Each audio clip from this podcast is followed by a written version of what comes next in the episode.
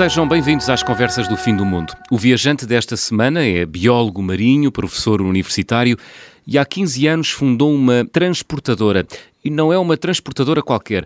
O que o nosso viajante transporta são peixes, desde pequeninos e coloridos peixes tropicais a tubarões e bacalhaus. História trágica que nos vai ter de contar. Enfim, um sem fim de espécies marinhas dos mares de todo o mundo para aquários e museus de todos os continentes. João Correia, bem-vindo às Conversas do Fim do Mundo. Olá, olá, muito obrigado pelo convite. João, tu tens percorrido o mundo a transportar peixes. Como é que está registada é... a tua empresa nas finanças? É uma transportadora ou uma empresa de mudanças? Nós, curiosamente, estamos registados como pesca. Uh, portanto, somos pescadores glorificados, sem camisa aos quadrados e sem galochas, mas é exatamente isso que somos, somos pescadores. Muito bem. João, tu detens o recorde do maior transporte de peixes vivos uh, no planeta. Que recorde é, assim. é esse e conta-me essa viagem. Muito bem, então, essa viagem foi no dia uh, eh, 13 de dezembro de 2010, uma data uhum. de que não me vou esquecer, porque atestámos dois Airbus 300 com 3.100 peixes uh, em, espalhados em 44 tanques. Foram oito caminhões TIR que os levaram de vários pontos do país até ao aeroporto, ao terminal de carga, e, e, gosto de, de perdoem-me a falta de modéstia, mas gosto sempre de referir que nessa viagem morreram três peixes. Ou seja, tivemos uma taxa de sobrevivência de 99,9%, o que é um número bem simpático. Que peixes eram, de onde é que eles vinham e para onde é que eles iam? Isso. Uh, ora bem, peixes da nossa costa foram capturados em Peniche, em Olhão, no Funchal e também no Faial, na, na Horta.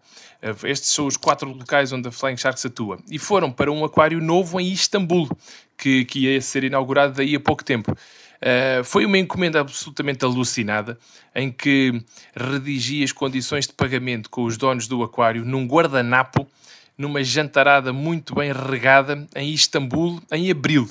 Uh, e, portanto, em pouco mais de sete meses e qualquer coisa, uh, já estávamos a entregar os peixes, que, o que foi, enfim, um, um feito mais ou menos inacreditável no hum. nosso meio.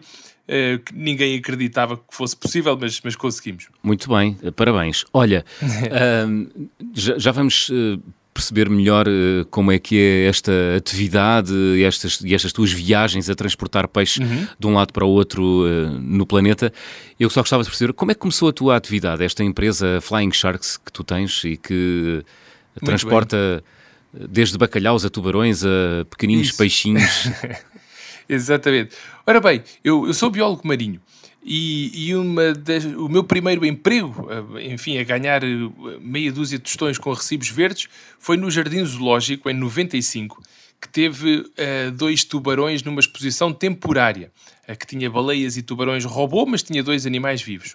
Ora, esses dois animais foram trazidos por um australiano, Mark Smith, que rapidamente se tornou num dos meus mentores, que depois me convidou para trabalhar com ele no Oceanário de Lisboa, onde eu estive 12 anos. E a minha função no oceanário era precisamente essa. Eu era o curador da coleção e era o tipo que comprava os animais, que os pescava, que os ia buscar a diversas partes do mundo. Uh, entretanto, ao fim de 12 anos, enfim, já estava à procura assim, de desafios novos, já era muito tempo no mesmo sítio, hum. e foi então que, que decidi começar a Flying Sharks, em que no fundo faço exatamente o mesmo que fazia no oceanário, só que agora estou do outro lado, não é? Em vez de estar a comprar, estou a vender, que é, que é um, um lado bem mais interessante, admito. Hum. Mas como é que é? Eh, fazem-te uma encomenda? Como é que é a tua atividade? Uhum. faz... Sim, sim, é exatamente isso. Dizem-te, dizem olha, vai ali ao Atlântico apanhar eh, três tartarugas ou três tubarões da espécie sim. tal e faz-nos chegar cá até ao final do ano. É assim? É, é mais ou é menos, mais ou é menos. mais ou menos. Vamos ver. Ora, eh, nós trabalhamos exclusivamente com aquários e com institutos de, de investigação. Portanto, não, não trabalhamos com privados.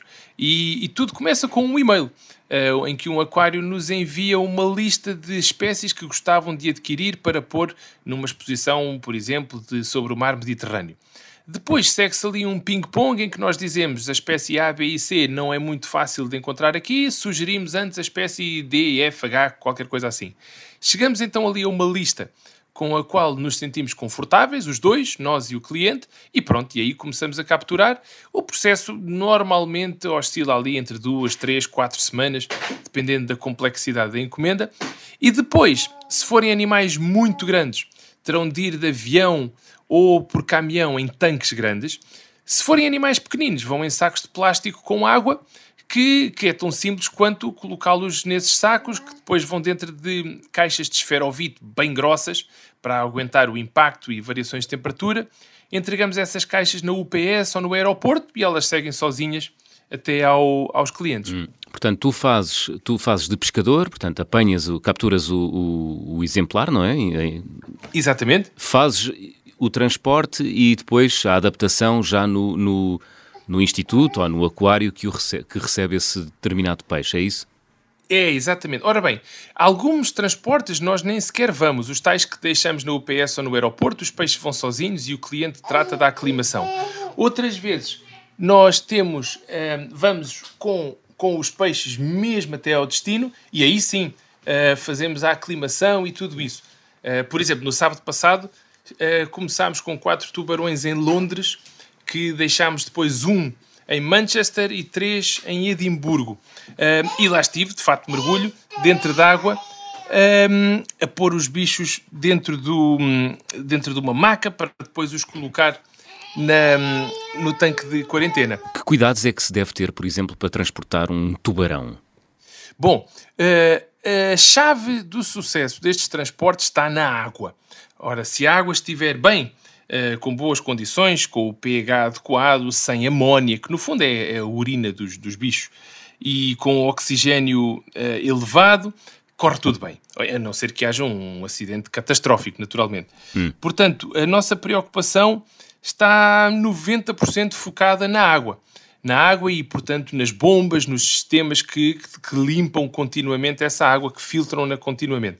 Uh, nós paramos, enfim, de 3 em 3, 4 em 4 horas e temos umas sondas que nos permitem ler o oxigênio da água, o pH, a tal amónia, e depois usamos ainda uns pozinhos mágicos, tipo bicarbonato e, e carbonato e outras soluções variadas para controlar a, eh, a qualidade da água, para garantir que estão, todos os parâmetros estão absolutamente perfeitos. Qual foi até agora o animal mais difícil de capturar e de transportar, João? Ui, Uh, ora bem, uh, o primeiro de todos foi uma, uma manta, uma jamanta pequenina, que tinha só para aí 90 centímetros de envergadura.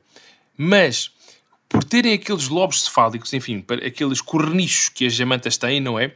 Nós estávamos preocupadíssimos que a bicha uh, ficasse tipo com uma das mangueiras de filtração no meio desses lobos cefálicos, dessas barbatanas que elas têm na cabeça. Hum. Então desenhámos um sistema super XPTO em que toda a filtração estava num segundo tanque uh, e o tanque em que a manta ia propriamente dita não tinha absolutamente nada. A água simplesmente passava para o tal segundo tanque por gravidade e depois com umas bombas e um sistema ali mais ou menos engenhoso passava a água limpa de volta para o tanque do, do animal. Uh, isso foi uma dor de cabeça grande, ainda por cima era a nossa primeiríssima encomenda e, enfim, queríamos começar com o pé direito, não ter logo ali uma nódoa no currículo. Uh, correu tudo muitíssimo bem, mas, mas foi, foi uma dor de cabeça grande. Correu bem? Muitíssimo bem. Esse animal foi de Olhão para Valência, em Espanha, por, por estrada. Na altura ainda não havia autoestrada para, para, enfim, pelo caminho inteiro, como há agora. Foi uma viagem longuíssima de umas 18 horas com várias paragens, várias mudanças de água, porque estávamos mesmo com o nível de paranoia no máximo, mas correu muitíssimo bem. Muito bem. Tu tens andado a capturar uh, peixes um pouco por todo o mundo. Fala-me dessa experiência de andar por aí a apanhar peixes e a transportá-los para oceanários, aquários, institutos de todo Isso. o mundo. Muito bem. Bom, com, com o boné da Flying Sharks, uh, já estive na Islândia, estive na Noruega, uh, na Escócia, uh, nas, nas regiões autónomas portuguesas, nos Açores, na Madeira, também já estivemos em São Tomé, e, mas ainda durante os meus tempos de oceanário tivemos uma viagem super gira a Bahia de Los Angeles, que é uma, um povoado minúsculo na hum. Barra Califórnia, portanto banhado pelo Mar de Cortês, e estivemos lá a apanhar umas jamantas pequeninas a móbula munkiana, que é uma espécie que não cresce mais de 60 ou 70 centímetros, que depois transportámos para o aquário de Monterey, na, na Califórnia, nos Estados Unidos, que foi, que foi uma viagem de dois dias de carro para, para chegar a um sítio e depois para regressar. Muito bem. Uh, portanto, tens andado basicamente por todo o lado uh, a transportar peixe e a apanhar peixe. É, é exatamente. exatamente. Os mares uh, são todos iguais ou há, tu tens preferência por determinadas águas, por determinados peixes? João, como é que hum. é? É, na, é tua, na tua atividade comercial de transportador de peixes, um pouco por todo o mundo, sim. há lugar para a preferência ou isto é, ah, bus claro é business is business e, Não, há, sem dúvida que há, há sítios mais, mais simpáticos do que outros, uh, mas, mas nunca, há, nunca há uma situação perfeita, digamos assim. Por exemplo, uh, as capturas em São Tomé beneficiam daquela temperatura absolutamente maravilhosa, de comida fantástica e as pessoas, os, os locais são absolutamente fantásticos e trataram-nos muitíssimo bem.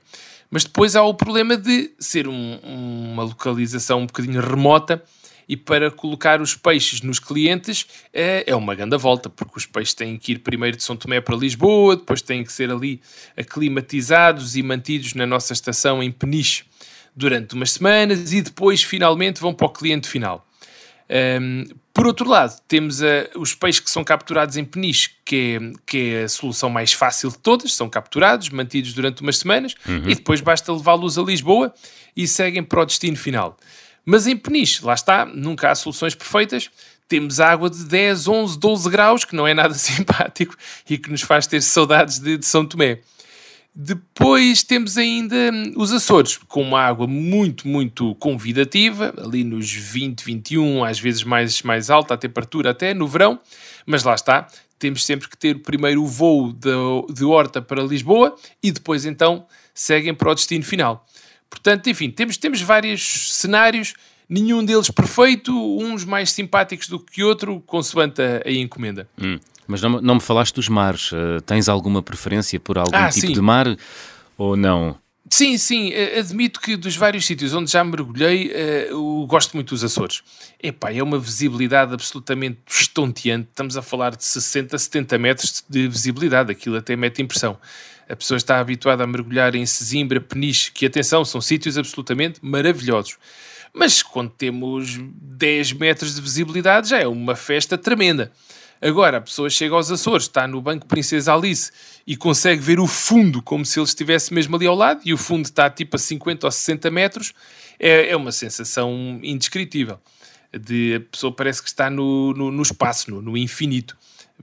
Até porque está ali num ambiente 3D, não é? Em que se hum. movem todas as direções e a sensação é mesmo de estar no espaço. Muito bem, fantástico. Olha, eh, hum. qual foi o maior transporte que fizeste até hoje? Ou, ou, melhor, qual foi o animal, o maior animal ou o maior peixe que transportaste até uhum. hoje? Ora, ah, ah, esse é fácil. Foi um Silurus glanis, que é o nome científico de um peixe-gato que foi capturado no rio Ebro, em Espanha, por colegas nossos do Aquário de Saragossa e nós construímos um tanque propositadamente para ele, uh, desenhado por nós, um tancão grande, assim, parecia um caixão, assim, um retângulo grandão, mas que tinha praticamente 3 metros de comprimento. Ehm, esse animal foi por caminhão desde Saragossa até Madrid, depois foi num avião de passageiros normalíssimo desde Madrid até Chicago, e depois ainda levou com mais umas 14 horas de caminhão desde Chicago até Springfield, no Missouri, que fica literalmente no meio do nada, no meio do, dos Estados Unidos. E tu fizeste a viagem um, com o peixe? Não fiz, curiosamente não fiz. Fizeram colegas meus, um colega dos Açores, o Rui Guedes, que desenhou o tanque todo, uh, que fez a viagem até uh, Madrid, e depois o nosso cliente, uh, o Alan Marshall, um hum. australiano com quem eu já tinha trabalhado no oceanário, era ele na altura o, tal, o diretor do tal aquário em Springfield, e o Alan sim fez a viagem desde Madrid até Chicago e depois até Springfield. Hum. Tu, tu não fazes transporte daqueles animaizinhos que nós vemos aí nas lojas de animais, ah, esses peixinhos pequeninos, uh, tipo Nemos e etc. Nada disso. De facto, não. não. Nós, é, nós, enfim, concentramos nos peixes aqui da nossa costa. Uh, principalmente peniche, Açores e, e, Olhão será, digamos, o, o, terceiro lugar onde mais capturamos. Mas já, portanto, mas já, te aconteceu, mas já te aconteceu requisitarem os teus serviços para transportares um peixe? Ui, sim, muitas vezes. Eu já tive, enfim, sem querer ser deselegante, já tive um aquário russo a oferecer-nos 800 mil dólares por cada golfinho, porque estavam desesperados para apanhar golfinhos e ninguém lhes queria vender. Vá-se ah. lá saber porquê. Mas enfim, um, não, não, não, nunca nos metemos com mamíferos, com o, o, devido respeito para todos os meus colegas que trabalham nesta área e que trabalham com mamíferos, mas nós essa linha não, não passamos. E, epá, mas porquê? Explica-nos. Uh... É, epá, acima de tudo por questões éticas, éticas. e mais uma vez tenho muitos amigos do, do, meu curso até que trabalham com mamíferos epá, hum. e, e, eu sei que são pessoas que fazem das tripas coração para manter os animais que estão à sua guarda com excelentes condições e, e se tiverem que deixar de comer para que os, os mamíferos que mantêm comam, não, não hesitam. Uh, epá, mas tu, mas tu recusas-te a, a transportar uh, mamíferos? Uh, sim, porque... sim. Não porque a taxa porque de mortalidade no transporte é, é grande ou porque tu ah, entendes ah, que o lugar onde deve viver um mamífero marinho é no mar? Sim, sim, é, é, mais essa, essa segunda parte. Os transportes raramente têm mortalidades, para dizer a verdade. Aliás, dos muitos que são feitos, não, nem me recordo de nenhum em que tenha morrido algum animal. Epá, só que uma coisa é transportar, uh, colocar num aquário uh, um peixe ou um invertebrado que, que enfim, que tem um, cérebro relativamente simples, e, e digo isto com as devidas cautelas para não chocar ninguém. Outra coisa é transportar um mamífero epá, que tem um cérebro superior, não é? Estamos a falar de um animal que sabe que está fechado num sítio, uhum. enquanto que um peixe, enfim, desde que lhe ponham comida à frente e não o comam, está relativamente feliz. Um, e mais uma vez, com todo o respeito que tenho pelos meus colegas que trabalham com os mamíferos, admito que essa é uma, uma fronteira que não, não tencionamos passar. Muito bem, estamos à conversa com o biólogo João Correia, abrimos o álbum de viagem.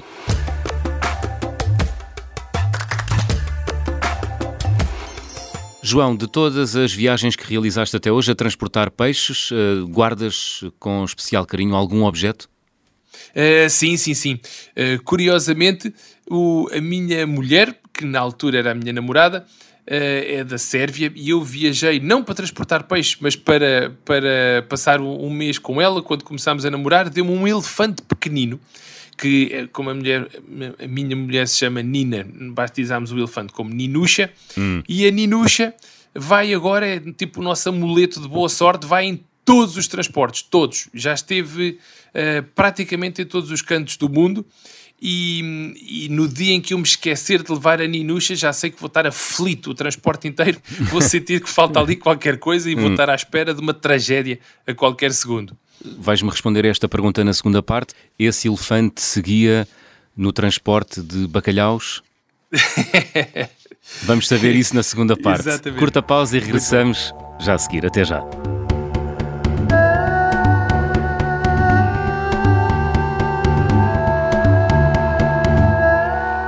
Segunda parte das conversas do fim do mundo, esta semana com João Correia, biólogo marinho, professor universitário e fundador da Flying Shark, uma empresa que faz transportes de peixes para todo o mundo. João, na primeira parte explicaste-nos como é que funciona a tua empresa, já viajaste para todo o mundo a transportar eh, peixes, eh, alguns até de grande dimensão e grandes encomendas. Mas no teu currículo, e desculpa abordar a coisa desta maneira, tens uma história, enfim, é, é cómica e é trágica. Um, Sem que dúvida. envolveu uma encomenda de bacalhaus. O que é que aconteceu? Ora, essa história é de facto o, o, episódio mais negro no currículo da Flying Sharks, que eu gosto de pensar que é, que é um currículo bem simpático, mas no, no dia 3 de dezembro de 2012 nós recebemos 20 bacalhaus que vieram da Noruega, do aquário de Ålesund, que fica mesmo no norte da Noruega e que foram para o Museu Marítimo de Ilhavo, que entretanto inaugurou um aquário, e passo já aqui a, a se me perdoem passar aqui a publicidade, aconselhar toda a gente hum. a ir hum. visitar, porque é um sítio lindíssimo. Bom, uh, recebemos os 20 bacalhaus da Noruega, fomos até Ilhavo, começámos a abrir as caixas onde vinham os bacalhaus, que estavam por sua vez dentro de, um, de uns sacos de plástico com água e tal. Estava o presidente da Câmara, o vice-presidente da Câmara, estava a média uh, com câmaras, com máquinas fotográficas, a nata toda de ilha estava lá a ver-nos. Eu estava com um antigo aluno, o Nuno Rodrigues, a abrir os bacalhaus e quando abrimos a primeira caixa e levantamos o saco com o bacalhau lá dentro, estava congelado. Congeladíssimo. Oi.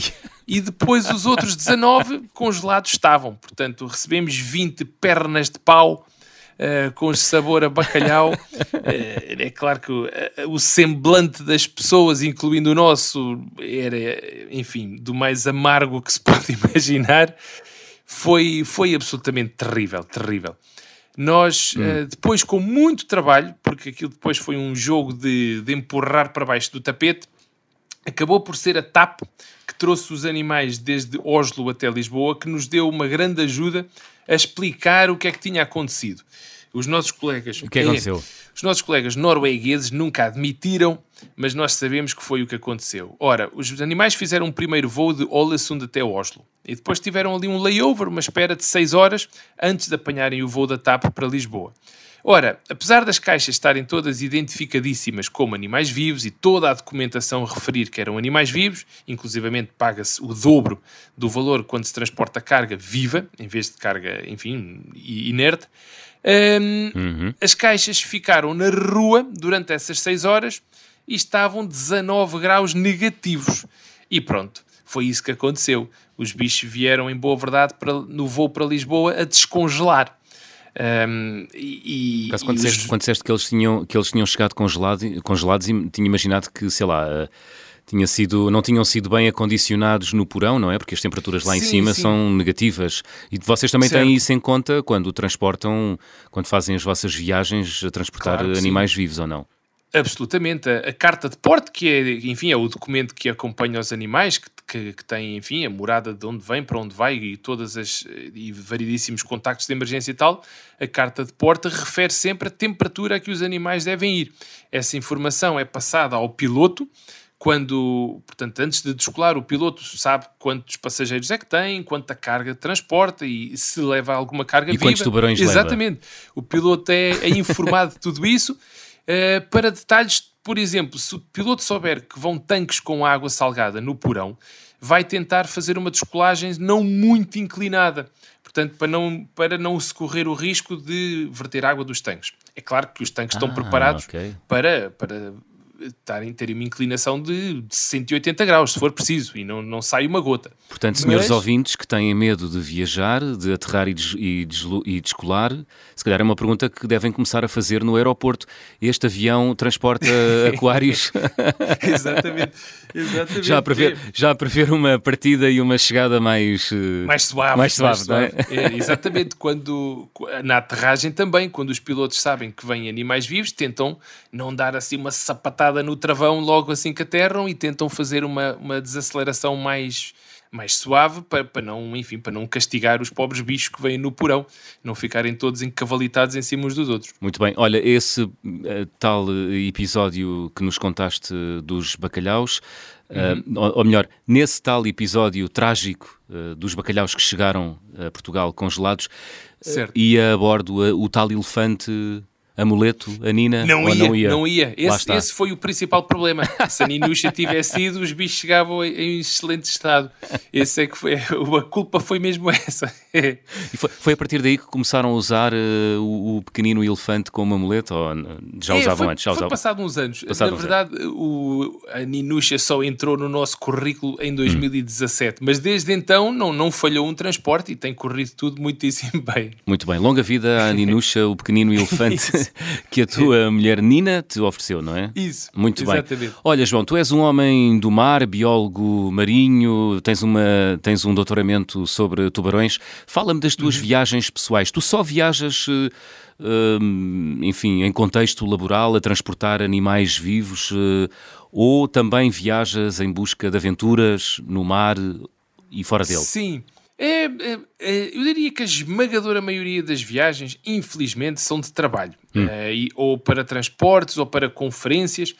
Uh, ocasionalmente faço umas viagens só para, enfim, para diversão. Estive em Cabo Verde há alguns anos, estive um, ehm, no Vietnã, uh, já fui aos Estados Unidos algumas vezes para fazer aquela estrada lindíssima, a US One, desde a Califórnia até quase lá acima, uh, Seattle, ehm, ah. África do Sul, Parque Kruger. Sim, já, já tive algumas viagens simpáticas sem ser de trabalho, mas, mas são poucas, deviam ser bem mais, para dizer a verdade. Para toda a gente, não é? Viajar é, é ótimo. Exatamente. Mas olha, o que é que procuras habitualmente eh, nas tuas viagens, João? Epá, hoje Vais à dia, sorte, é conforme calha? É, eu, ou, ou tens um propósito? completamente sincero, o que eu quero é paz e sossego, porque, porque sinceramente não, não sou nada daqueles viajantes que querem picar ali uma checklist de 20 e tal pontos eh, que, atenção, que, que é um, um, um objetivo perfeitamente legítimo. Claro. Mas eu, hoje em dia, uh, agrada-me muitíssimo, por exemplo, a tal viagem ao Vietnã foram 10 dias de dolce far niente hum. em que eu comi, bebi e dormi. Um, e pouco mais. E nadei num, num mar absolutamente morno e fantástico. Porque, epá, porque a vida é tão intensa, são tantos e-mails, e é o WhatsApp, e é o Messenger, e é o telefone, e é o Zoom, e é o não sei quê, que quando vou de férias uh, tento desligar-me, não pegar no telefone e estar sossegado. Uh, e admito com muito embaraço que férias dessas, em, portanto, em estar completamente offline, tive para aí três na vida, que é, um, que é uma tristeza. Mas, mas estou a precisar de outras por falar nisso. mas olha, procuras, por exemplo, destinos eh, com mar, sendo tu biólogo marinho? É, não necessariamente, às vezes sim, mas, mas por exemplo, uh, África do Sul, fomos, fomos para o mato uh, ver a bicharada, os elefantes, os rinocerontes, os leões. Mas uhum. aproveitei, claro, para fazer aquela mergulhaça fantástica com tubarões brancos ali ao pé de Cape Town, porque pronto, tinha de ser. Ui. Ir à África do Sul e não, não estar com tubarões brancos até parecia mal. Mas e dentro, lá fui. dentro de uma jaula ou fora da jaula? Dentro da jaula com muita pena minha, que eu ainda andei a investigar como é que seria para ser fora da jaula, mas percebi rapidamente que isso era uma operação demasiado cara para o meu bolso, porque aí estamos a falar de um charter Uh, portanto, o barco está todo por nossa conta e vamos com uma alta super especializada e aquilo custa assim na ordem dos 4 dígitos. Uhum. Enquanto que o mergulho com jaula, pronto, ali por 100 euros a pessoa está dentro da água durante uns minutos, tira umas fotografias, tem ali uma história gira para contar. Já fiz isso duas vezes. Aliás, sempre que vou à África do Sul, faço, uhum. basicamente mas o mergulho sem jaula não, não perde pela demora. Mais cedo ou mais tarde vou ter de fazer isso. Estamos a falar de uma espécie que é altamente predadora, não é? O tubarão branco. Sim, Portanto, sim. Há uma forte probabilidade de, de, tu acabares, eh, sei lá, com, com uma dentada de um Eu bicho diria desse. que... O, enfim, os bichos têm dupla têm, mandíbula, facto, não é? Portanto, é, é o perigo é a dobrar ali. É, os bichos têm de facto essa reputação, mas epá, sinceramente, desde que a pessoa não, não seja confundindo com um leão marinho ou uma coisa dessas, a probabilidade do bicho vir dar-nos uma dentada é remota. Uh, eu sei que acontece, obviamente, não, não vou dizer que, que não acontece, são 40, 50 ataques por ano, desses para aí 10% são fatais, o que hum. é absolutamente trágico. Agora, é pá, sem querer menosprezar a, a, significância desses incidentes, isso é o, o, o, número de pessoas que nós infelizmente perdemos numa, numa véspera de Natal numa estrada qualquer, não é? Mais uma vez, sem, sem querer ser deselegante e sem minimizar claro. a importância, o impacto que estas coisas têm na vida das pessoas. Mas também esse, esse, esse, esse residual estatístico acontece porque tubarões e, e humanos não convivem habitualmente no mesmo espaço, não é? É, sim e não. A verdade é que há tanta gente dentro d'água com tubarões. A maior parte das pessoas, ou melhor, a maior parte das vezes, as pessoas nem se apercebem que há tubarões ali à volta e simplesmente não acontece nada. É, é muito azar. É preciso estar no sítio errado, na hora errada, com um bicho que basicamente se enganou e pensou que estava ali um, um, uma tartaruga ou qualquer coisa, um leão marinho, uma foca e pimba mandou uma dentada mas é, lá está, é raríssimo, porque para, para o contacto que há entre pessoas e tubarões, hum, é surpreendente como não há mais ataques. Porque, por exemplo, hum, os grandes predadores terrestres, hum, leões ou em África, tigres, enfim, na Índia, na Malásia, etc., esses bichos raramente estão perto de pessoas, porque as pessoas fogem deles ativamente e evitam estar ao pé deles, porque senão já sabem que vão para casa num alguidar. uh, portanto, não é de surpreender que haja poucos ataques desses, porque de facto as pessoas fogem deles a sete pés. Claro. No caso dos tubarões, as pessoas estão muitas, mas muitas vezes com eles ali à volta e nem fazem ideia. E contudo não acontece nada. Muito bem. Mas tu estiveste é. já perto, já, já disseste, pelo menos duas vezes já mergulhaste em jaula uh, para, para, ah, para estar próximo de tubarões brancos. Brancos, um, sim, sim, sim. O que, o que é que se sente debaixo d'água ali, próximo de uma, de uma fera daquele tamanho e com é aquela um... capacidade destruidora? Medo? Isso, sentes uh... medo? Não, não, de maneira nenhuma. Acima hum. de tudo, e, e, juro que não estou a armar-me esperto, uh, epá, é, um, é um respeito absolutamente tremendo. É, ah, é, é, um bicho de uma imponência e com um porte que a pessoa olha para ele e fica absolutamente embasbacado. Não, não há palavras para descrever. É como, sei lá, é como ver um touro bravo que eu admito o meu ódio visceral pelas touradas e porque não entendo como, sem querer misturar assuntos, peço desculpa, mas não entendo como é que se olha para um animal daqueles e em vez de tirar fotografias e, e apreciar a, a, majestade de um animal daqueles, se vai espetar-lhe coisas no lombo. Mas pronto, hum. mas não, não falo mais disso, que eu sei que é um tópico delicado. Não, não, mas podes falar à vontade. Uh, isto é, é, território de liberdade. Mas, mas portanto, sentes respeito. Uh... Muito, muito, muitíssimo. são, são animais. Branco é, são animais fascinantes. Eu já tive uh, o privilégio de estar na água com outras espécies de tubarões muitas e muitas e muitas vezes, nomeadamente nas Bahamas, quando fiz lá o meu estágio e o mestrado. Um, epá, e, e, e, considerava aquilo um privilégio, estar ali com uma maquineta daquelas de plástico antigas da Kodak, uh -huh. se rodava o rolo e depois se carregava e aquilo fazia plaque e tirava assim uma fotografia manhosa que eu tenho-as emolduradas na parede do escritório. Tenho um orgulho imenso daquelas fotografias antes da, da GoPro ter sido inventada. E, e a sensação era sempre de, de a sorte que um gajo tem de estar aqui a olhar para esta criatura, que é uma coisa absolutamente um, lindíssima e esbelta e, e uma perfeição da, da evolução da, e da seleção natural. Já levaste alguma ferroada de algum tubarão? Já levei uma raspadela. Uma raspadela. Uh, de uma tintureira que me valeu 9 pontos no Centro de Saúde de Sesimbra em 2008. Estávamos num, num dos torneios de pescar, marcar mais, e libertar. É que é, antes de mais, João, o que é que é uma tintureira? Ah, uma tintureira é um tubarão azul, em hum. inglês o Blue Shark. E para os aficionados é a Prionace glauca, portanto o nome científico da, da tintureira, que é muito, muito, muito comum na nossa costa. Isso é bicharoco para ser carnívoro ou herbívoro? Uh, não, esse, esses bichos comem, comem peixes mais pequenos, comem lulas, comem, sei lá, cavalas, sardinhas, o que, o que lhes aparecer à frente e que e tenha assim tamanho adequado. É, eu, eu apanhei o bicho com os meus colegas no, no barco, pusemos o, a tintureira dentro do barco e eu normalmente tiro-lhes o anzol Uh, portanto, seguro-lhes no nariz com a mão esquerda e tiro o anzol com a mão direita, com o um alicate.